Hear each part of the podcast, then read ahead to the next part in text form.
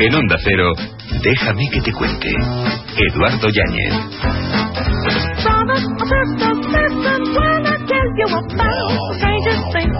Quien no quiere hacer nada encuentra una excusa, pero quien quiere hacer algo encuentra un medio. Quedan tantas cosas por contarte que una vida no fue suficiente.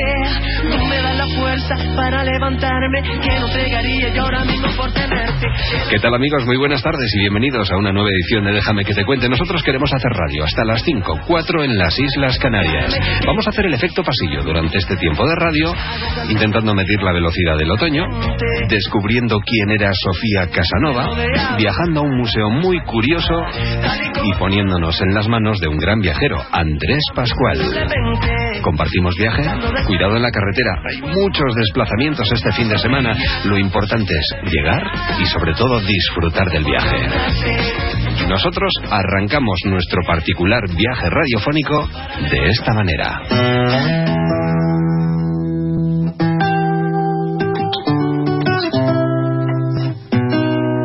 En Onda Cero. Déjame que te cuente.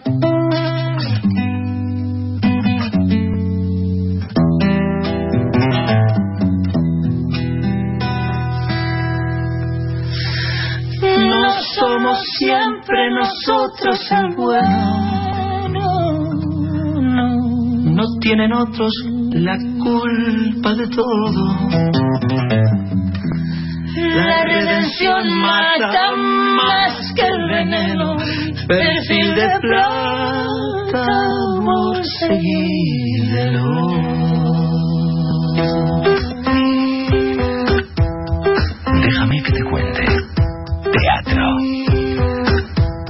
Nos metemos en el mundo del teatro. ¿Cómo me apetece además acudir al teatro a ver bueno, a dos grandes de la escena porque están, eso dicen, grandiosos los dos en esta obra de teatro que queremos proponer y que llega a San Sebastián al Teatro Victoria Eugenia, yo diría que eh, animando la llegada también de la Semana Grande. La velocidad del otoño con Lola Herrera, que está espectacular, y Juanjo Artero, que crece cada día más como actor, como, como... Juanjo, ¿qué tal? ¿Cómo estás? Hola, muchas gracias. Es que me- la presentación de la obra fue espectacular. Sí, gustó mucho, sí. Además la gente interrumpiendo, bueno, interrumpiendo, Aplaudiendo, sí, sí, que a nosotros nos encanta. vamos, que, que- Claro, que pero- cuando salga el aplauso, la gente no se corte, que aplauda. Aunque no podáis continuar y tengáis Bueno, que ya- buscar el momento de... Sí, pero siempre siempre se hace algo, no, no, no pasa nada. No, no, no te quedas en pause. sin Ya, no, no, eso, eso sí. La velocidad del otoño llega a San Sebastián, además a la ciudad que está viviendo su capitalidad cultural del 2016, a las puertas de la Semana Grande, llegáis en el momento apropiado. En el momento justo, al Sí, lugar justo y sí, sí, con una energía tremenda después de eh, haber parido hace poquito, pues fue el viernes pasado. eh, ¿Cuándo estrenasteis? Sí, hemos hecho, y aunque llevamos varias funciones desde entonces, estuvimos en Avilés y nada, venimos de Victoria dos días también, que ha sido una maravilla. Llenazo y aplaudando de mano muy bien, muy bien.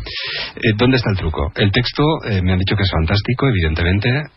Imagino que tener como compañera Lola Herrera tiene que ser un gustazo para cualquiera. Es un placer, es un gusto, es, es jugar con un equipo ya, pues es realmente Ganador. ganador. Es como bueno, jugar con Messi, ¿no? Sí. Por poner un ejemplo. Sí, sé. sí, sí, por ejemplo, claro, por supuesto. Y bueno, y también el- tal- la dirección es muy importante, estar en buenas manos y, Claro. y alguien que, que está ahí, que ha visto lo que, que sabe lo que quiere y que lo proyecta y, y también te da la libertad suficiente para que tú para que tú hagas tu trabajo con, con, con el material que ya te da. Claro. ¿Y por qué me han dicho que es importantísima la escenografía? Es que es un acierto, es, es tan bonita, yo creo que, vamos, admiro Sí, mucho, sí, sí, porque a mí no se me había ocurrido algo así, sí, porque, porque seguramente alguien nos lo, podría explicar mejor la directora, pero bueno, voy a intentar reproducir Si, quieres, ella si dice. quieres la saludamos ves, y que nos... Eh, Magui, mira, Hola, hola. ¿Qué Pues tal? Estoy ¿Cómo- oyendo. cómo estoy estás? oyendo todo lo que decís. pues ya ves que de momento lo que decimos son verdaderas maravillas, ¿eh? No, es verdad, es verdad. es Bueno, verdad. pues me han hablado, si, si me han hablado maravillas de la actuación tanto de Lola como de Juanjo, de la escenografía dicen, no, no sé, no diría maravillas, eh, no sé, eh, poesía, sí, pues eso, eso es sutileza, delicadeza. elegancia, Sabes que la escenógrafa soy yo. Por eso lo digo, sí, sí. Ah, por eso lo digo. No, no, claro, claro. Si no creas que te que estabas haciendo la pelota. No, no, no, no, no, no. ¿Pero qué has hecho en el escenario? Maravilla. Nada, nada, una cosa como dice muy bien Juanjo, minimalista y terrorista. Lo dice su personaje, lo dice Chris, se lo dice a su madre. ¿Sabes qué pasa? Que yo creo, yo trabajo a favor, a potenciar los actores, que en este caso, pues como tú estabas diciendo, Lola Herrera y, y Juanjo Artero ya no tiene que crecer, está arriba de todo. Es que está No, fantástico, No, no sí, tiene sí. que crecer ni medio centímetro porque se sale. Entonces, mm, yo trabajo como actriz que soy para potenciar lo que creo que es más importante de un escenario, que son los actores. Tú puedes tener un texto maravilloso, como es el caso, en La velocidad del otoño de Campbell, puedes tener una propuesta estupenda y, y llena de imaginación y poética, todo lo que tú quieras, puedes tener un espacio escénico, pero si no están ahí Juanjo y Lola, nada sirve para nada. Entonces yo los espacios que siempre hago mis propios espacios son casi minimalistas, vacíos, sin adorno, porque mm, lo que juego siempre a favor de ellos. Y en este caso, pues como ha dicho Juanjo, parece que ha acertado mm, eh, llevando a un nivel de poesía, como toda la propuesta y como todo el trabajo que hacemos, porque tengo que decir que los tres hacemos el mismo viaje, que esa es la maravilla. ¿no? Que hacemos el mismo viaje, contamos la misma función, sumamos. Es, bueno, yo trabajar con ellos ha sido mm, eh, un regalo. Cada día he ido al ensayo con pasión por estar con ellos ese ratito y, y crear este, este, Es este, Ha sido una maravilla de ensayos y, y a ella se lo agradecemos también porque ella tiene mucho que ver en ello. Ya. Fíjate que eh, hay titulares que yo creo que son, eh, bueno, explícitos, ¿no? Muy concretos. La elocuente belleza de la sencillez. Así de sencillo, ¿no? Es decir, hablar de forma sencilla y concreta de lo que nos importa, como por ejemplo la vejez en este caso, ¿no? sí. Eh, eh, estamos cometiendo muchos errores hoy en día, apartando a esa gente mayor de nuestra vida o intentando no dejarla tomar decisiones en momentos determinados de, de- de su vida, ¿no? Y habláis con una sencillez de todo esto, valorando realmente las decisiones de esas personas que tienen toda una vida a sus espaldas y que a veces infravaloramos. Bueno, yo creo que eso es lo que a donde llevamos al espectador, ¿no? Ya. A reflexionar sobre eso. Sobre eso. Porque la madre y el hijo pues tienen grandes conflictos y grandes momentos, o te lo contará Juanjo mejor, porque, pero en fin, que es verdad que, que ponemos desde el gozo, porque eso, el teatro siempre es espectáculo, desde la risa, desde la lágrima, desde la poesía, pero llevamos al espectador a plantearse eso, justo que estás diciendo tú, ¿no? ¿Qué hacemos con nuestros ancianos? Ya, lo de mayores vamos a dejarlo, viejos. ¿Qué hacemos con nuestros viejos, no? Y ahí está, servido con dos personajes maravillosos que no siempre están en paz, hay mucho conflicto entre ellos. Claro. Y le paso la pelota. Sí, bueno, y Hasta donde puedas leer. Sí, claro. Pero, y sobre todo que cómo se cuenta con humor esto, ¿no? Y dices, bueno, parece una tragedia lo que estabas Claro, hablando, ¿no? sí, es una sí, comedia, sí. y tam- claro, es una comedia también en momentos muy ácido, ¿no? Y, y es, es maravilloso la construcción de, de, de ese humor y esa, hay momentos muy muy bonitos, muy muy entrañables también y, y, digamos de, como de llanto, ¿no? Que te arañan Sí. el corazón, pero pero pero todo es comedia y, y claro, ya al principio que es con, lo, al principio lo puedo contar, ¿no? Magui, cómo Pues empieza.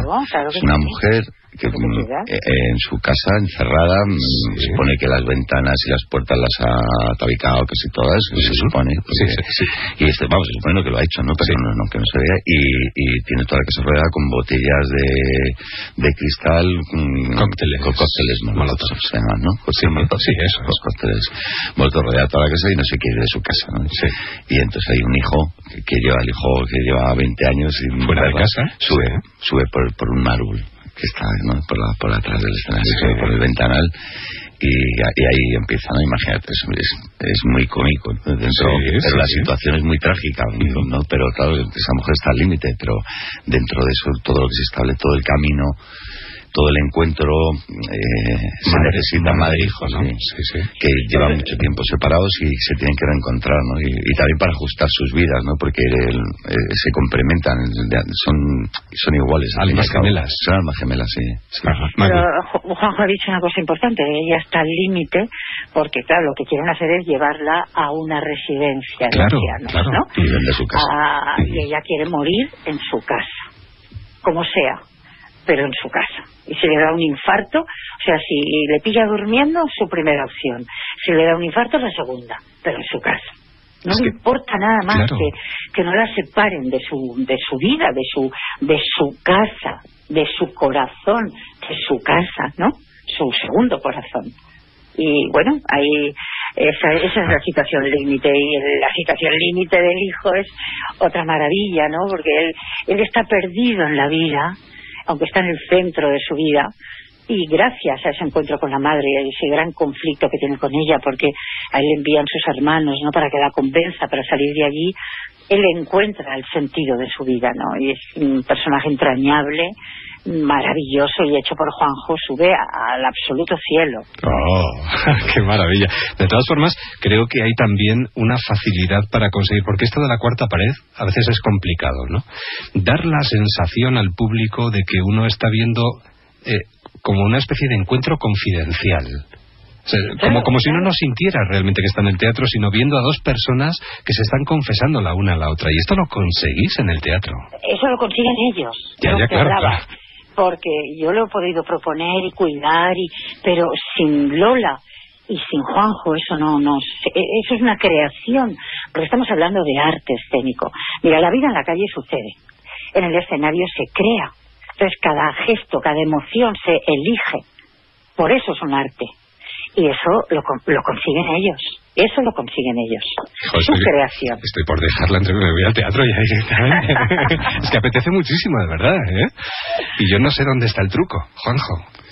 Bueno, yo creo, yo creo que es el equipo, el trabajo y dedicar la vida ¿no? a, a- a mejorar y, y con el tiempo también te das cuenta de que a veces lo único que tienes que hacer es escuchar, pero aprender a escuchar es muy difícil, ¿no? Porque cuando... Sí. te- cuando y- Leía una frase recientemente que, que decía algo así como que eh, escuchamos para responder en vez de escuchar para aprender. ah, muy bien. Bueno, Y pues sí. muchas veces eh, estamos pensando en qué vamos a responder a la Sí. persona que nos está hablando en vez de escuchar tranquilamente y Sí, reflexionar sobre lo que se nos dice. Sí, tendría que decir esto para quedar bien, ¿o no? Claro, claro. o sea, pues vamos a... Sí, sí. Hay gente que solo quiere que la escuchen. Sí. Nada más. Ah, ¿no? pero eso tiene que ver con los egos, que en este momento estamos todos muy supuesto. de ego, ¿no? Sí. Entonces, ahí efectivamente, hay veces que, que Sí. esperamos, incluso yo me incluyo, a ver cuando se calla para que pueda hablar yo, ¿no? Entonces, efectivamente, tiene que ver con este crecimiento de ego que, nos, que en este momento que estamos viviendo está por las nubes, ¿no? Y así nos va, socialmente, económicamente y políticamente, porque los egos están ahí, ¿no? Y bueno, ahí lo dejo. Bueno, Sí. imagino que os hará especial ilusión estar en la capitalidad cultural del 2016. Efectivamente, especial ilusión, tú lo has dicho. Esta mañana, implantando la escenografía a las nueve de la mañana, me he visto ahí en ese pedazo de espacio que tenéis de teatro, con tanta gente, ya mm, éramos 20 personas, con somos, bueno, estamos aquí, Sí, sí, con el casco puesto, que digo, madre mía, eh, me gustaría que esto el público lo supiera también, ¿no? O sea, lo que cuesta lo que, y lo que la ciudad apoya el, el, arte escénico, porque es una maravilla el equipo que tiene este teatro, una maravilla, el equipo de humano, ahora me refiero, ¿no? Y luego enlazáis con la Semana Grande de San Sebastián, o sea que... Y la ciudad, a mí, Donostia me parece la ciudad de las más bonitas del mundo, de verdad, o sea, no se me ocurre...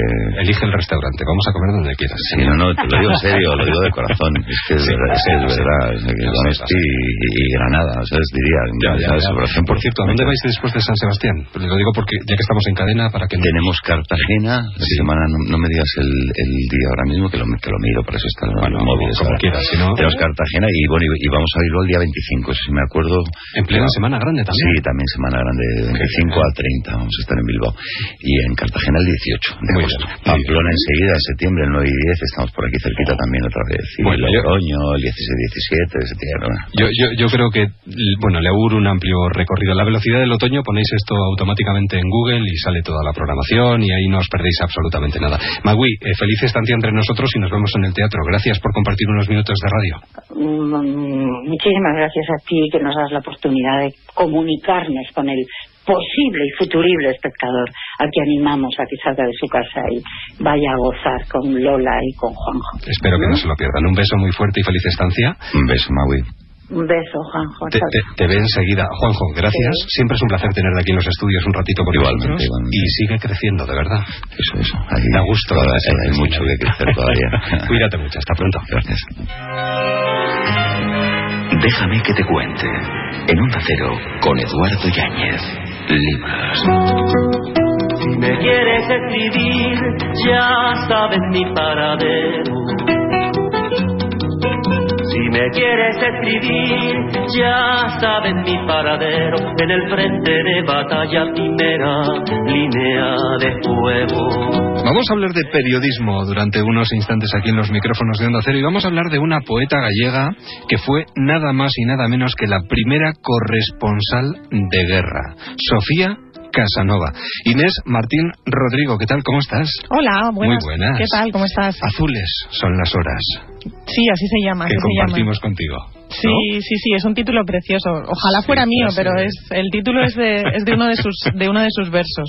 Bueno, eh, ¿por qué te sentiste fascinada por Casanova? ¿Leíste un día una entrevista, la que le hizo a León eh, Trotsky? Sí, sí, sí, y esto dijiste, es. Dios mío, esto es un filón. Claro, yo no sabía, yo te mentiría si te dijera que sabía quién era Sofía Casanova antes de escribir la novela. La verdad es que no lo sabía.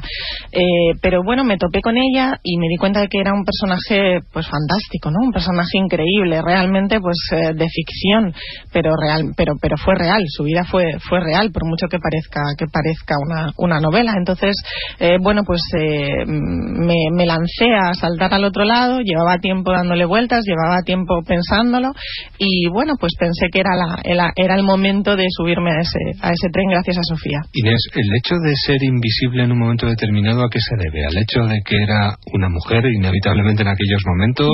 ¿Al hecho de viajar tanto y estar mm, durante largas Mm. temporadas fuera de España? ¿A qué crees que se debe? Sí, yo creo que son esos dos, esos dos motivos que tú acabas de mencionar combinados, ¿verdad? Porque eh, Sofía fue una mujer en un mundo de hombres. Eh, ¿Cuántas y cuántas y cuántas mujeres han pasado desapercibidas eh, por la historia y les ha enterrado el manto de, de la historia, ¿verdad? Y Sofía es una de ellas, porque imagínate lo que supone, lo que suponía en aquel momento eh, ser corresponsal de guerra a principios del siglo XX, ni más ni menos. Sí. Si ahora es duro, en aquella época, pues, en fin, era, digamos que, que una, eh, una completamente eh, terrible, ¿no? Imagínate una mujer, ¿no? En un mundo completamente reservado a los hombres, en el que, no te voy a decir el 99, ¿no? Pero el 90% sí, de, sí. de los de sus compañeros de, de fatigas eran eran hombres y, y bueno luego en segundo lugar como tú bien has dicho es que Sofía pasó gran parte de su vida fuera de España Sofía eh, conoció al que se convirtió en su marido en Madrid pero era un filósofo polaco se enamoró de él casar, se casaron en España y juntos se marcharon a vivir a, a Polonia. Eso hizo que Sofía viviera eh, los acontecimientos más importantes de la primera parte del siglo XX, pero eso hizo también que, que pasara pues la mayor parte de su vida fuera de España. Vicenti Lutoslavski. Es que madre mía, qué, qué nombrecito. Una novela sobre la muerte desde la vida. Esto Sí. me, me encanta. Ella nació en una familia de clase media. Su padre, Vicente Pérez Eguía, litógrafo, abandonó a su madre y a sus hermanos cuando ella tenía cinco años Sí. y después la familia se traslada a Madrid. Ya con 13, mientras estudia, empieza a escribir poesía. Se introduce en recitales poéticos. Bueno, incluso eh, creo que está cerca de Juan Valera, José Sí. Zorrilla, Ramón Sí. de Campoamor. Bueno, es una, una persona que ya desde muy joven va marcando el camino, ¿eh? Sí, es una pionera desde, desde muy prontito, es una pionera mm, desde, desde el inicio mm, prácticamente, ¿no? Eh, como bien dices, ella, eh, bueno, acá- ellos acaban en, en Madrid por circunstancias de la vida, porque sus pa- su padre les, les abandona, y yo creo que esa, esa carencia, digamos, esa ausencia de la figura masculina, de la figura paterna, marca de un modo u otro la vida de, la vida de Sofía, porque fíjate que el matrimonio con Vincenti, con este eh, filósofo polaco, no termina bien tampoco. No. Es decir,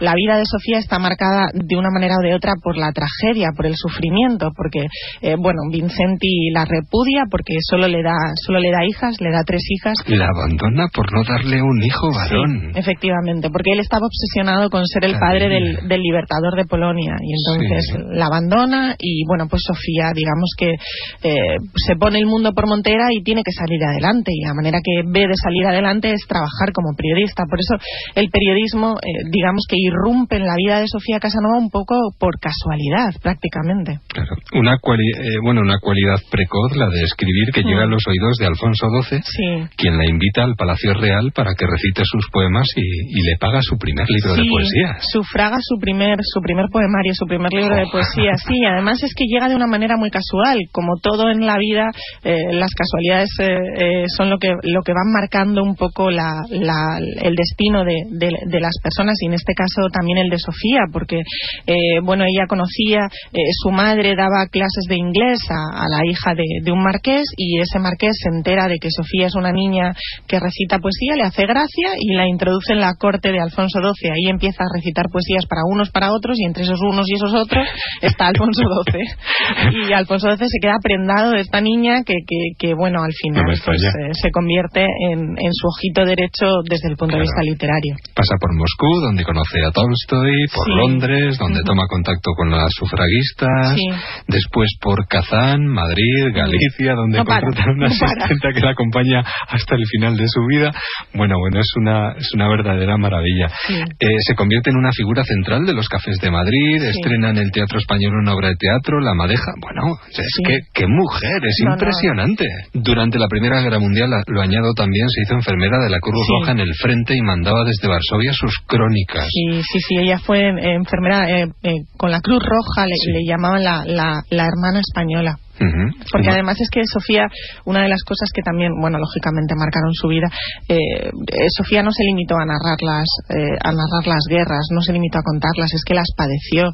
Sofía sufrió las, las consecuencias de, de la guerra, fue una víctima más y bueno, pues mira, ahora que tenemos el drama de los refugiados en Europa, esta situación tan terrible, Sofía fue refugiada durante la Primera Guerra Mundial, fue una de las tantísimas familias que salieron evacuadas de, de, de, de Varsovia hacia San Petersburgo en aquella época y, y, bueno, pues, pues imagínate el sufrimiento, ¿no? Su vida, desde luego, es una vida marcada por el sufrimiento, pero sí que me gusta decir que esta novela es una novela mm, de la muerte con- desde la vida, porque, porque pese a que hubo mucho sufrimiento, pero al final es la celebración de su vida, ¿verdad? Claro. Hay algo que me llama especialmente la atención también, y es que apoyó el régimen de Franco, ¿no? Una postura que choca un poco, ¿no? Con esta... Bueno, eh, a ver, a mí, a, a mí no me choca porque, No. porque Sofía fue una mujer que fue un producto de su época. Claro. Si tú te pones en ese contexto y en esa sí, situación, como todo, todo hay que contextualizarlo y ponerlo en el momento y en el lugar en el que sucedieron las cosas. Y Sofía era una mujer conservadora, monárquica, católica, y bueno, pues en aquel momento su ideología, si lo quieres definir así, aunque yo no creo ni siquiera que Sofía tuviera ideología, eh, pero pues era, digamos, estar de ese lado, aunque ella lo dice en la novela, yo no estoy del lado ni de unos ni de otros, simplemente Cuento lo que pasa, ¿no? Efectivamente, ¿no? Entonces, y bueno, pues sí, pues en aquel momento tuvo un- el famoso encuentro con Franco en, en Burgos, pero yo también le he querido quitar mm, yo eh, trascendencia, o sea, simplemente, pues sí, una, un- una cosa más que, eh, que un, un encuentro más que tuvo en su vida, pero como el encuentro que tuvo con Trotsky o el encuentro que tuvo con Tolstoy o tantísimos otros encuentros, ¿verdad? Murió a los 96 años. Sí, fue muy longeva. Sofía Casanova, eh, un nombre a tener muy en cuenta, subrayado y, y en este caso además que nos permite viajar a través de su vida por este trabajo de Inés Martín Rodrigo que nosotros queremos recomendar desde aquí en Editoriales Pasa. Azules han sido estos minutos, de verdad. Muchas gracias, ha sido un placer. Lo mismo digo, Inés, eh, da gusto leerte y te seguimos y te seguiremos leyendo. Así que nada, buen recorrido, que vaya todo muy bien y Muchas tendremos gracias. a Sofía en nuestra cabeza. Muchas gracias, fenomenal. Hasta Chao, pronto. hasta Adiós. luego, adiós. Cuatro y media. Déjame que te cuente. En un acero con Eduardo Yáñez. Viajes. Tres y media en Canarias.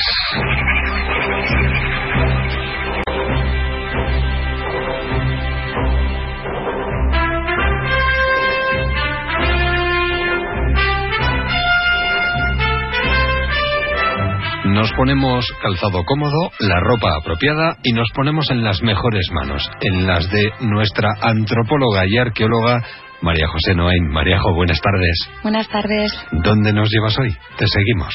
Nos vamos a quedar en la provincia de Madrid, pero cambiamos de ciudad, así que un paseíto que además lo podemos hacer cogiendo el tren de cercanías a la cercana localidad de Alcalá de Henares. ¿Y qué nos encontramos en Alcalá de Henares? Hay muchísimas más cosas. Yo como arqueóloga tengo que mencionar, aunque sea de pasada, que Alcalá de Henares era la antigua ciudad romana de Complutum y que tiene el Museo Arqueológico Regional con una colección desde la prehistoria hasta época medieval que es muy recomendable. Pero ya he dicho que lo iba a decir de pasada porque en realidad el museo que recomiendo hoy a los oyentes es la Casa Natal de Cervantes. Estamos de aniversario. Este año se está celebrando el cuarto centenario de la muerte de nuestro más ilustre escritor, así que creo que es muy pertinente que nos acerquemos a este museíto, que es una auténtica joya y que además es muy pequeñito, muy asequible y por eso rompe un poco con esos grandes museos que son los que estamos evitando nosotros y nos vamos a otro tipo de recomendaciones. Eh, costó bastante ubicar dónde fue el nacimiento de Cervantes, hasta que ya finalmente los estudiosos del siglo XVIII encontraron la partida bautismal que apareció en la iglesia de Alcalá de Henares y llegaron incluso a saber en qué casa en concreto había nacido este escritor. Vivió muy poquitos años, porque cuando todavía era un niño, su padre, Rodrigo de Cervantes, se trasladó junto con toda su familia a Valladolid, donde se puede ver también otra casa en la que después el escritor vivió ya a comienzos del siglo XVII. Pero en este museo tenemos la oportunidad de ver el lugar exacto donde nació y pasó los primeros años de su infancia. Este modelo de casas natales o de casas museos es además peculiar. No son museos que cuenten con una colección de arte, de ciencias naturales o de arqueología, sino lo que hacen es intentar recrear el ámbito, el mobiliario, los aspectos de la vida cotidiana de los que estaba rodeado el personaje que esté dedicado. Me estoy acordando también de la Casa Museo de Sorolla en Madrid, ya que estamos hoy eh, eh, por la provincia, que es otra auténtica joya. En el caso de la Casa Natal eh, Museo Cervantes, no se cuenta con muebles originales de los que se tenían en el siglo XVI y XVII, porque la casa se desmanteló y no se han conservado tal cual, pero han ido recopilando objetos originales de aquella época, aunque procedan de distintos lugares, para hacer una recreación fidedigna de lo que eran los distintos espacios domésticos de una vivienda de aquella época. De tal forma, por ejemplo, que hay mm, un espacio que reproduce la botica con una silla eh, de barbero, hay la llamada alcoba o habitación de las damas, donde han colocado una rueca y distintos instrumentos que las mujeres utilizaban en sus actividades domésticas cotidianas. Hay una alcoba en la que podemos ver distintos muebles de la época, incluso lo que equivaldría a uno de nuestros retretes, que es bastante divertido, lo cuento porque es una pieza que tiene mucho éxito, que es un sofá maravillosamente tallado en madera y tapizado, pero con un orificio que bueno, ya creo que es suficientemente explícito y que no hace falta que pensemos más.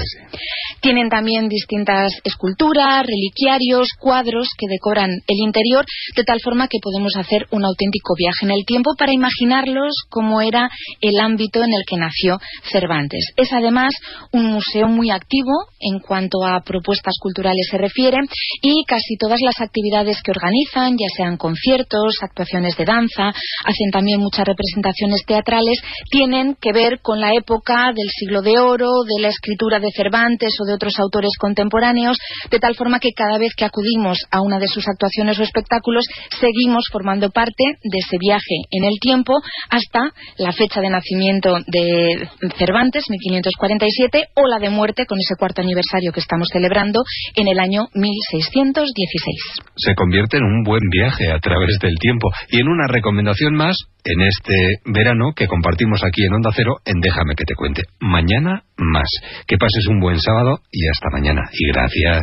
Igualmente, un placer. Muchas gracias. Déjame que te cuente. Quédate en Onda Cero. Comienza la cuenta atrás.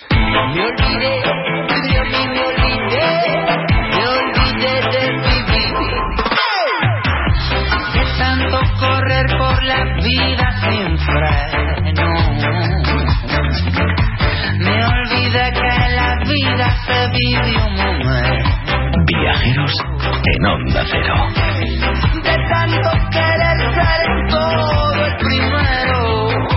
A veces ocurren cosas curiosas con esos libros que llegan a nuestras manos. Concretamente con este, del que vamos a hablar durante los próximos minutos, me ocurre algo curioso y es que eh, me cuesta encontrarlo porque me lo quitan directamente de las manos. De hecho, hoy tendría que tenerlo aquí y no lo he encontrado esta mañana a la hora de cogerlo. ¿Por qué será? Andrés Pascual, muy buenas. Hola, buenos días. Me lo quitan de las manos y nunca mejor dicho. Bueno, para comenzar una conversación contigo voy a empezar con una de las frases que tengo subrayada y apuntada además en una pequeña agenda, que dice, quien no quiere hacer nada encuentra una excusa, pero quien quiere hacer algo encuentra un medio. Sí, señor. Esa frase me la dijeron en, en una casita, en un pueblo de barro en, en Siria. Fíjate ahora cómo están. Yo viajé allí hace un montón de años me acuerdo que hicimos una travesía por el desierto hasta la frontera con Irak. Estuvimos durmiendo además en, una ciudad, en un hotel de una ciudad que se llama Raqqa, que ahora es el cuartel general del ejército islámico, fíjate. Caramba. Y en aquel momento pues me decían cosas como estas, eran otros tiempos, ¿sabes? Espero que vuelvan muy pronto. ¿Escritor o viajero? escritor y viajero. para viajar hay que escribir. Eh, no, sé, quiero decir, para escribir hay, hay que viajar, no necesariamente por las geografías, pero eh, hay que desplegar las alas de una forma u otra, ¿no? Para dejarte llevar y, buscar pues estímulos y nuevos colores para pasar al papel. Tú un día te miras al espejo y no te reconoces. Y entonces dices, mm, algo tengo que cambiar. Pues sí, yo llevaba ya, en aquel entonces, cuando empecé a, cuando me lancé a mi primera novela, llevaba 10 años ejerciendo de abogado y, me iba muy bien. O sea, se puede decir, no era, era una vida muy confortable, no cómoda, porque trabajaba pues muchas horas, casi siete días por semana. Y, pero un día me miré al espejo y dije, pues es que este que está ahí no, no, no soy yo, o sea, no es la persona que yo quiero ser, ¿no? Y, la verdad es que en ese momento todavía no sabía lo que tenía que hacer para arreglarlo, pero sí que me formulé esas dos preguntas. Digo, ¿vives la vida que deseas o sientes que te falta algo? Que son las preguntas que, que he recogido pues como mensaje casi en la contraportada del libro, ¿no? Y yo dije, pues ¿vives la vida que deseas? Pues no. ¿Y sientes que te falta algo? Sí. Entonces lo que sí que sabía es que tenía que actuar de inmediato, pero no sabía cómo. Y fue en estos viajes que por fortuna me llevaron por cuatro continentes donde encontré las, las respuestas que he recogido en este libro. 50 países. Sí, eso también quiere decir que soy un poco viajales. Porque me ha dado tiempo a, Ni mucho menos. a recorrer todos esos. Pero bueno, en el libro, en el viaje de tu vida, he recogido 10, que son lo, en los que encontré pues las enseñanzas que me sirvieron para dar esos pasos hacia adelante en dirección a lo que amaba. Además, eh, tú has ido haciendo lo contrario de lo que suele hacer el viajero. El viajero normalmente va llenando su mochila o va llenando su maleta. Qué bonito. Tú lo que has hecho. Ya veo que te lo has empollado. Tú lo que has hecho realmente ha sido ir vaciando esa mochila, incluso regalarla en uno de tus viajes y volver con las manos vacías. Claro, porque viajar es desaprender. O sea, es abrirte a, nuevos estímulos y dejar en, dejar en casa todos los velos, sobre todo, y todos los condicionantes que llevamos con nosotros siempre, ¿no? Que son los que nos impiden mirar la vida de otra forma. Y esto pasado al, al terreno práctico es lo mismo. O sea, dice, no, Andrés, pues mira, tú ahí dices que nunca es tarde para perseguir lo que amas, pero eso, pues ¿cómo lo hace una persona con hipotecas y una persona con hijos y con problemas? Digo, es que esas personas somos todos porque todos tenemos hipotecas de una forma o de otra, todos tenemos muchas ataduras voluntarias y muchas ataduras impuestas. ¿no? Se trata de pararte, de tomar perspectiva y poner cada cosa en su sitio y actuar por dar el primer paso por lo menos, porque cuando das el primer paso en dirección a lo que amas, lo, lo, bonito y lo grandioso es que ya lo estás consiguiendo, o sea, ya lo estás conquistando, no solo por el hecho de darlo, porque te conviertes en un hombre nuevo. Entonces al final, al final es así, o sea, vivimos en una espiral de caos de la que pensamos que es imposible salir pero no es cierto. O sea, lo que pasa es que el mundo se empeña en gritarnos constantemente. No, aquí no hay cabida para soñar, aquí no hay cabida para las cosas bonitas. Y sí que la hay porque toda la vida, eh, desde el principio de la humanidad, hemos tenido los mismos problemas y hemos conseguido hitos maravillosos. Hombre, siempre tenemos la sensación de que deciden por nosotros y que nosotros tenemos poca capacidad de decisión en nuestra propia vida. De eso me libré en Sudáfrica. El primer viaje sí, se llama Soy el amo de mi destino, que es el, que es el grito de guerra de Nelson Mandela, el que está extraído de un poema dices, soy el amo de mi destino, el capitán de mi alma, ¿no? Entonces allí me enseñaron que si yo no daba, si yo no llevaba el, timón de mi vida, pues otros lo llevarían por mí. Y es que nosotros no podemos ser esclavos ni de, ni, ni siquiera de nuestros talentos. O sea, porque podías decir, oye Andrés, pues tú tenías un despacho eh, que iba como un tiro, ¿sabes? Si ganabas pasta y eso, ¿cómo es posible que hayas dejado todo para dedicarte a algo tan inseguro como, como es la literatura hoy en día, digo, es que mi vida es esta, es que yo cuando soy feliz, o mucho mejor que feliz, cuando estoy sereno y en paz, es ahora que sé que estoy andando mi propio camino, ¿no?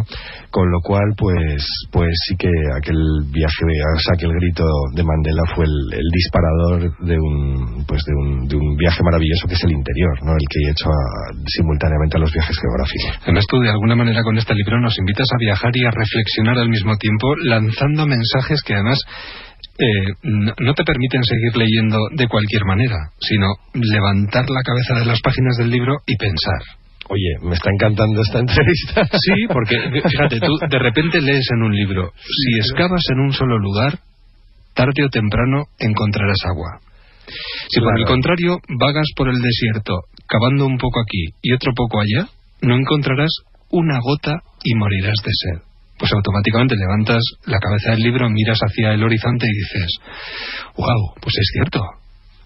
Claro, es que eh, al final el- hay otro capítulo que es el de mm, eh, Indonesia, que es el de la resistencia, vamos a decir, ¿no? Y es que la vida es una es un maratón, al final, y te das cuenta de que mm, muchas veces en el camino hacia nuestras metas y sueños, que suele ser muy largo, eh, perece- perecemos por la pereza o por el desánimo, ¿sabes? Por eso, ¿no? Y al final, sabe, te- hay que darse cuenta de que el ingrediente secreto a todas las historias de éxito es el actuar hoy por una meta futura. O sea, no, no podemos, tenemos que considerar el, el- el haber logrado la meta con el hecho de estar persiguiendo y de estar aguantando y de estar caminando hacia ella.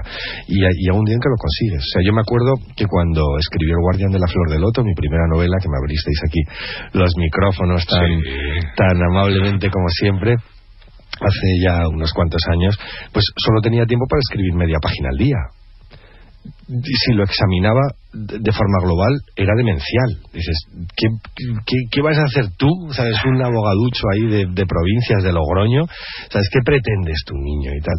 Y, y lo que pasa es que yo amaba hacerlo. ¿Sabes? Si lo hacía de 12 a 3 de la mañana y a las 8 me volvía a levantar para irme al despacho, pero me escribía mi media paginita. Y al cabo de dos años y medio tenía un manuscrito completo.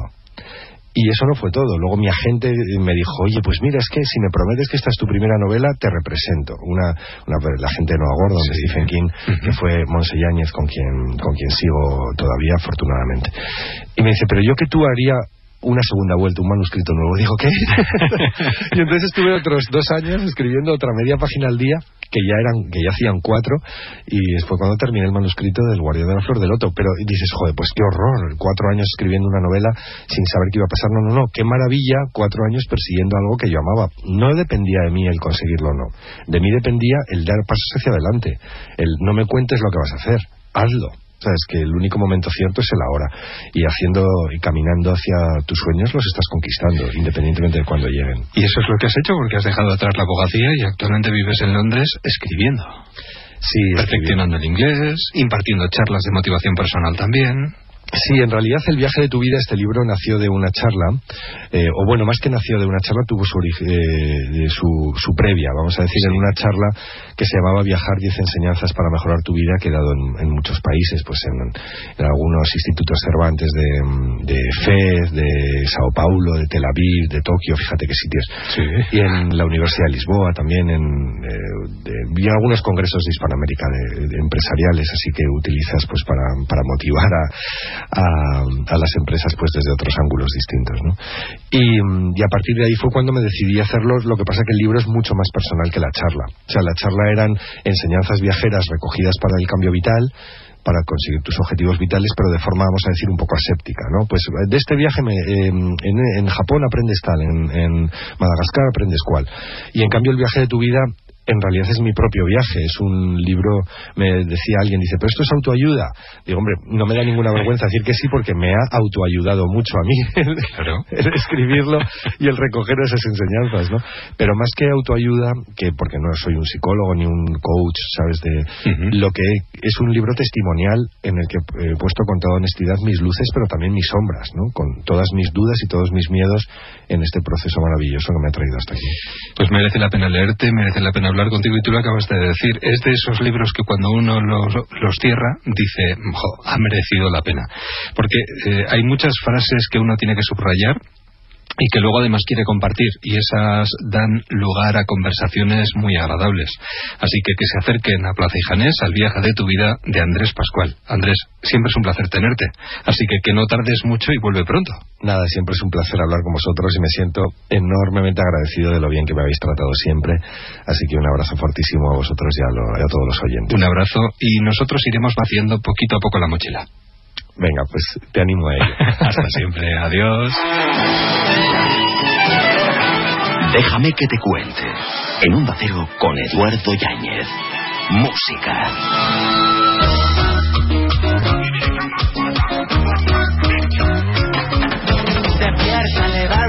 Tus ojos, camina, respira, la magia enciende tu día.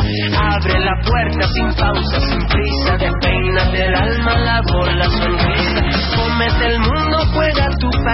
Aquí estamos haciendo efecto pasillo hasta las 5 de la tarde, 4 en las Islas Canarias. Y vamos a hacer el efecto pasillo con canarios, precisamente. Eso está muy bien, viene de la mano, vamos. La banda de Gran Canaria que publica su tercer trabajo, Tiembla la Tierra, y que están consiguiendo allá por donde van hacer temblar y bailar a todo el mundo. Y les tenemos con nosotros a Iván Torres. Iván, ¿qué tal? ¿Cómo estás? Muy bien. Está moreno. como buen canario. Estáis todos. Pues, este, este, moreno eh, viene de, aquí al lado, de, Mundaca. Sé que estuvisteis ayer en Mundaca. Sí, sí, sí, que estuve por ahí. con un tiempazo impresionante cogiendo olas, ¿no? A ver, yo estuve más bien en plan familiar, pero vamos, disfrutando dejándote coger por las olas. Eso, está muy bien. Bueno, está también Javi Moreno con nosotros, el batería. Javi, ¿qué tal? Hola, ¿qué tal? Buenas Bienvenido. Está Nau Barreto, están todos. ¿eh? El guitarra, Nau. Aquí estoy. Bienvenido. Y también Arturo Sosa, el bajo. Arturo. Hola, muy buenas. Abrís la Astenagusia de San Sebastián esta noche a las 23.45 después de los fuegos artificiales Justo en el escenario veis la playa de la Zurriola, una playa enorme, fantástica, los cubos de Moneo, el Cantábrico, escenario impresionante. Sí, suerte, ¿no? Pues sí, sí. Pues sí, sí, tenemos el, gran placer de, abrir esta, esta bonita fiesta y bueno, con muchas ganas de, estar esta noche en el escenario. No es la primera vez. No, ya hemos estado varias veces en San Sebastián. Eh, estuvimos hace dos años, creo. Hace dos años y después otras veces. Eh, hemos estado por el País Vasco hemos estado bastante, sí. En Bilbao, en Vitoria. El norte, el norte sí. El norte, nos encanta. Además, no me extraña. Bueno, embarcados en plena gira, tiembla la tierra por toda la geografía española. Hoy en San Sebastián bueno, yo, eh, si fuera vosotros, me temblarían las piernas a mí. Es decir, eh, mañana Guadalajara, atención Zaragoza, atención León, atención La Rioja, atención La Coruña, atención Salamanca. ¿Dónde no vais este verano? a nuestra casa. Ahí no vamos nunca. Bueno, eh, yo, no sé si miraréis además hacia las islas con una cierta preocupación, porque la, la tierra temblar no sé si temblará, pero arder sí que pero arder, sí. Lamentablemente se ha sufrido el, incendio ese de, La Palma. Y bueno, a ver, para ver si, si no, si no eh, empieza a haber otra, otras zonas de, de, incendios, porque la verdad que con estos calores y estos vientos. La verdad es que sí, y con la irresponsabilidad de la gente. Más que los calores, un poco. La irresponsabilidad. Lo que comentan a la mujer que detuvieron ayer, es que. ¿Detuvieron a otra persona? Sí, detuvieron a una mujer que iba poniendo velas de estas olorosas diferentes. Claro, bueno, bueno, es terrible. Eh, lleváis nueve años ya. O a punto de cumplirlos. Sí, ¿2007? No, ya lo hemos pues cumplido nueve años. Habéis cumplido ya los nueve años. Sí, sí, sí. ¿Qué tal? Se dice pronto. ¿Qué tal? Muy bien, pues mira, ya con, con, hijos. con hijos de entre nosotros, ¿eh? Ya, ya, ya, uno, se parece, uno se parece a Nau, otro. pues mira, eh, trabajando con muchos conciertos, con muchas ganas de, de, carretera, seguimos y, y ahora afrontando eh, este tiemble a la tierra que nos está dando tantas alegrías. Es precioso, además. Con la canción con la que eh, se abrió el programa, además, que será nuestra nuestro próximo single, precisamente. Sí. Y, y último de este, de este disco. Así que nada, con muchas ganas de seguir haciendo temblar el mundo por cierto, dicen los entendidos que el tercer disco de cualquier banda siempre eh, viene a ser la confirmación. Lo que pasa es que vosotros no necesitáis confirmación, estáis confirmados desde el principio. Sí, bueno, es un... El Digo yo. Sí, el tercero siempre se ha dicho que es un disco muy importante. En nuestro caso, efectivamente así ha sido. También porque veníamos de, de un listón muy alto, como había sido el disco anterior, El misterioso caso de, con Pan y Mantequilla y No importa que llueva, y era un poco eh, el disco con el que nos íbamos a, a situar ya una vez en, en el, en el panorama, ¿no? Y bueno, no, estamos bastante contentos de cómo, de cómo nos ha salido y de cómo nos está funcionando. Además, con un puñado de canciones, además vosotros hacéis que más eh, sea, es decir, menos sea más, eh, mejor dicho, ¿no? Eh, sencillo, directo, verbo fácil, suelto. Bueno, no sé, intentamos enlazar la, las frases de manera que digan cosas, Sí. eh, que se queden, eh, a veces menos palabras, a veces más palabras, en número. Bueno, el número sí, pero... Y cualitativamente y siempre intentando ir a más, eso sí, sí es verdad, pero sí, yo creo que, que es un estilo muy, además que toca mucho lo, lo, lo positivo, ¿no? Y a la gente le, le, le saca la sonrisa. Totalmente. Entonces yo creo que son canciones que, que llegan muy, muy, muy bien, muy fácil. Como la vida misma. Unos que van y otros que vienen. Vamos a ir picando poquito a poco. Y la vida- Charlamos con ellos hasta las 5 de la tarde, 4 en Canarias, aquí en Déjame que te cuente y en directo, a dos horas tan solo, de que comience la Astenagusía de San Sebastián. Te regalo mi camino. Si no paras de querer. Ellos visten la vida de optimismo y nos invitan a disfrutar de la fiesta, que yo creo que es lo más importante, a pesar de que algunos se empeñen en lo contrario. Apareciste una mañana sin avisar. Algunos dicen que sois cuatro Romeos cantando al oído en pleno mes de agosto. ¡Qué peligro! Qué calor, ¿no? pues sí, sí, sí, a, a, a- a veces cantamos al oído, sí, sí, sí. ¿Os, os gustan las distancias cortas especialmente o no? Sí, sí, sí, sí, aunque las largas también somos buenos, ¿no? No, somos de fondo y somos de velocidad también. Así también. Por cierto, ¿seguís las- en los Juegos Olímpicos estos días? ¿Estáis muy pendientes de ellos? Yo estoy enganchado, estoy pongo un despertador todos. para verlo de madrugada, la, la noche estuve viendo el tenis hasta las tantas en el Claro. partido in- interminable de, Sí. de aquellos, vamos. Pero es que son imágenes irrepetibles, porque además se prueban todas las nuevas técnicas de captación de imagen en los Juegos Olímpicos. Y este año es que estamos teniendo unas imágenes impresionantes. Eso podían utilizarlo en alguno de vuestros conciertos también, estaría bien, ¿eh? Pues sí, sí, sí. Porque un poco atleta sí que tenéis que ser también, ¿eh? Bueno, eh, es importante, por ir repasando algunas de las canciones, es importante sentirse bien y sentir que uno puede arreglar el mundo.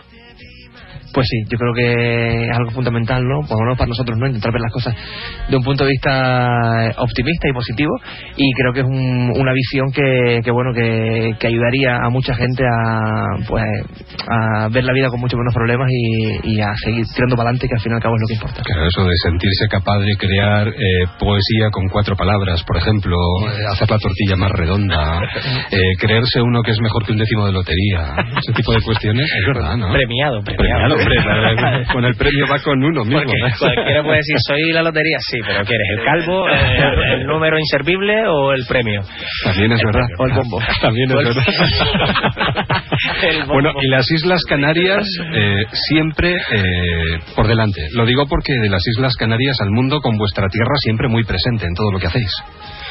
Sí, lo- la verdad que desde nuestro acento hasta nuestra forma de, de cantar, bailar y tocar, yo Incluso creo que... cantándolas a las islas también, ¿no? Sí, La sí, las mencionamos la también en alguna canción y, y somos muy, nos sentimos muy afortunados de, de vivir y de proceder de las afortunadas precisamente y valoramos mucho ser, ser canarios.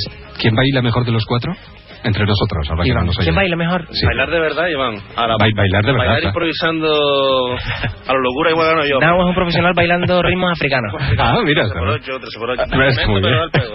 Está muy bien. Por cierto, no quiero olvidarme de Juan Magán, pequeña. Ese sencillo fantástico. ¿Qué me contáis de, de esta aventura? Bonita aventura. Pues sí. Compartida, además. Sí, bueno, es una canción que, que forma parte de nuestro último disco, de de la Tierra, y bueno, ese aire reggaetonero que tenía, pues... ¿Quieres que te la ponga de fondo mientras hablas de ella? Por supuesto. Venga, va, pues venga, va. Venga, venga, venga, venga. Vente arriba, vente arriba, vente arriba, venga, va. Y bueno, un placer colaborar con nuestro amigo Juan. Ya habíamos coincidido con él algunas veces en algunos conciertos y demás. Y bueno, es una persona que teníamos en mente para, para esta canción y él encantadísimo de, de colaborar. Y nosotros súper contentos con el resultado. Trabajar con él ha sido, a pesar de la distancia, porque trabajamos en la distancia, pero pero queda una canción maravillosa y vemos que va funcionando bien para este verano. Sí, no, no, funciona estupendamente. ¿Os ¿Sentís libres como el viento? Sí, sí, sí, sí. Despertarse cada mañana en cualquier sitio, en una, en una nueva ciudad y, y- saber dónde estás. y no dónde está. Pues suele pasar eso, sí, eso. De levantar de vacaciones. Sí, sí. Despertarme no saber si estaba de vacaciones, si tengo un bolo, si... Porque eso, el despertador lo puse por algo. Porque yo a veces me despierto y creo que estoy en la cama de, de la casa de mis padres. Y llamas a casa de tus padres para saber si realmente bueno está, está muy bien eh, tendremos eh, que bueno tendremos no tenemos eh, normalmente la tendencia a pensar que somos simples marionetas en este mundo y sin embargo hay una canción en mí hay un tema que me, que me encanta que es el número 8 el de tiembla la tierra que eh, hemos escuchado además hace un momentito que de alguna manera nos anima a pensar que formamos parte de la maquinaria. Lo digo porque en estos momentos que vivimos uno tiende más a pensar que le mueven más que a sentirse el parte de ese movimiento, ¿no? Bueno, yo creo que el mensaje es, ese, esencialmente, es uno, uno tiene que despertarse, abrir los ojos y crear su día y luchar por lo que quiere y tú eres el que mueve el sol, ¿no? O el que hace que, el sol amanezca, porque en definitiva eres tú el que persigue y el que hace la vida cada día, ¿no? Entonces, yo creo que es un grito de, de, esperanza, ¿no? Y de aliento a que cada uno tome su vida ahí, como, que tome el toro por los cuernos, como suele decir verdad. Y la vida hay que vestirla cada día. ¿Cómo la vestimos hoy o cómo la habéis vestido hoy? Pues de corto, de largo, de muy cortito, claro, hoy con de, de pincho y vino, ¿no? ¿Os, ¿Os, imaginabais después de todo este tiempo, es decir, hemos dicho que acabáis de cumplir nueve años ya en el mundo de la música, que mm, eh, ibais a estar donde estáis ahora mismo, recibiendo besos de Alicia por todas partes. Yo creo que se está besando a todas horas. Imagínate, imagínate. Ya sé que la imaginación es pura vitamina, pero ¿os imaginabais esto realmente sí o no? Imaginarlo a, tal, a tal largo plazo no, no podíamos tener la certeza, ¿no? Pero sí que era un poco nuestro, nuestra intención desde el principio, ¿no? Formar un grupo de, con, nuestras canciones, con la música que, que, nos apetecía hacer y que durase, ¿no? Y que fuese un poco, y que llegase a ser nuestra, nuestra manera de vivir. Eh, no lo sabíamos, no sabíamos que íbamos a llegar, pero sí que desde el principio luchamos por ello y teníamos esa esperanza en, el horizonte. Y salió, y además esto se ha convertido, yo no sé si es un botiquín, es medicina, es una tirita, es terapia, ¿qué es? a veces nos llegan, nos llegan comentarios de, de personas que nos dicen cómo nos ayuda, cómo me ayudan su música, cómo, no, cómo me activa una persona que ha pasado, que está pasando por una enfermedad, por una ruptura, una depresión, lo que quiera que sea, nos dice, tu música me ayuda muchísimo a superar esta situación la verdad que nosotros, yo creo que ese es uno de los grandes premios que nos ofrece esta profesión, ¿no? Es saber tener contacto directo con la gente y hacer que, sus vidas cambien un poquito a mejor. ¿Qué le da fuerza a Efecto Pasillo? ¿Qué os da fuerza? ¿El público? ¿La gente? El público, la gente, la tierra. Las canciones. y la música. Nuestras familias también nos apoyan mucho, ¿sabes? Entonces, bueno, todo un poco. Nosotros mismos también, nuestra fuerza interior, la sacamos aquí para... Bien, bien, bien. Eh, vamos a echarle un poquito de imaginación al asunto. Bueno, vamos a terminar. Eh, por cierto, hay una nana dedicada a vuestros hijos en general. Sí, sí, sí, sí. Por no mencionar a uno solo, ya que está todo muy compartido entre vosotros. Sí, bueno, eh, concretamente... Yo, no tengo nada que ver el, su hijo. ¿eh? Es que mi hijo, mi hijo nacía poco, casi casi por la época en la que el disco salió. Entonces, no, le hice una nana y al final nos gustó y tal. Y dijimos, bueno, pues la metemos en el disco. ha quedado preciosa. No vamos a terminar con ella, si no te importa. Terminamos con esta imagen. Y sobre todo recordando que una sonrisa, una mirada, un te quiero, un amanecer, la vuelta a casa cuando volváis sinceramente las cosas que más valoramos no se pagan con dinero. Exacto, sí. Y es lo más importante, ¿no? Sí, sí. Y uno a veces no se da cuenta, bueno, o tarda uno en darse cuenta a veces de esas cosas. Pero... Pues vamos a disfrutar esta noche, por ejemplo, acudiendo a Sagües para escucharos. Vais a ofrecer, sobre todo este este último trabajo. Efectivamente. Algo de pan y mantequilla pondréis también. Sí, claro, eso de, tapa antes que los pincho. y, repasaremos un poquito también eh, algunos temas de, los discos anteriores. Y vamos, va a ser un concierto muy dinámico y muy enérgico y la gente se lo va a pasar genial. Quedaros un ratito después para disfrutar de la Semana Grande, hombre. Vamos a ver si podemos. encadenamos ahora muchos conciertos y hay que pero vamos, sé de, más de uno de esta mesa. si puede, se queda. Eh, ha sido un verdadero placer encadenar con vosotros un programa con otro, porque ahora llegan las noticias de las 5, 4 en Canarias, fíjate eso que decimos aquí normalmente, lo digo con canarios delante, que eso es muy bonito. Llegan las 5, 4 en las Islas Canarias y después eh, llega nuestro compañero Nacho Arias con Nadie es Perfecto. Ello, ellos probablemente no lo sean, pero lo parecen y hacen, vamos, de la música una perfección absoluta. Nos vemos esta noche en el concierto. Hasta esta noche. Cuidaros mucho y feliz gira. Y que la tierra siga temblando. Eh, hasta pronto, adiós. Y nosotros así os decimos hasta mañana. Volveremos de 4 a 5 de la tarde. Continúa la programación aquí en Onda Cero. Cuidado, mucho, mucho, mucho cuidado en la carretera.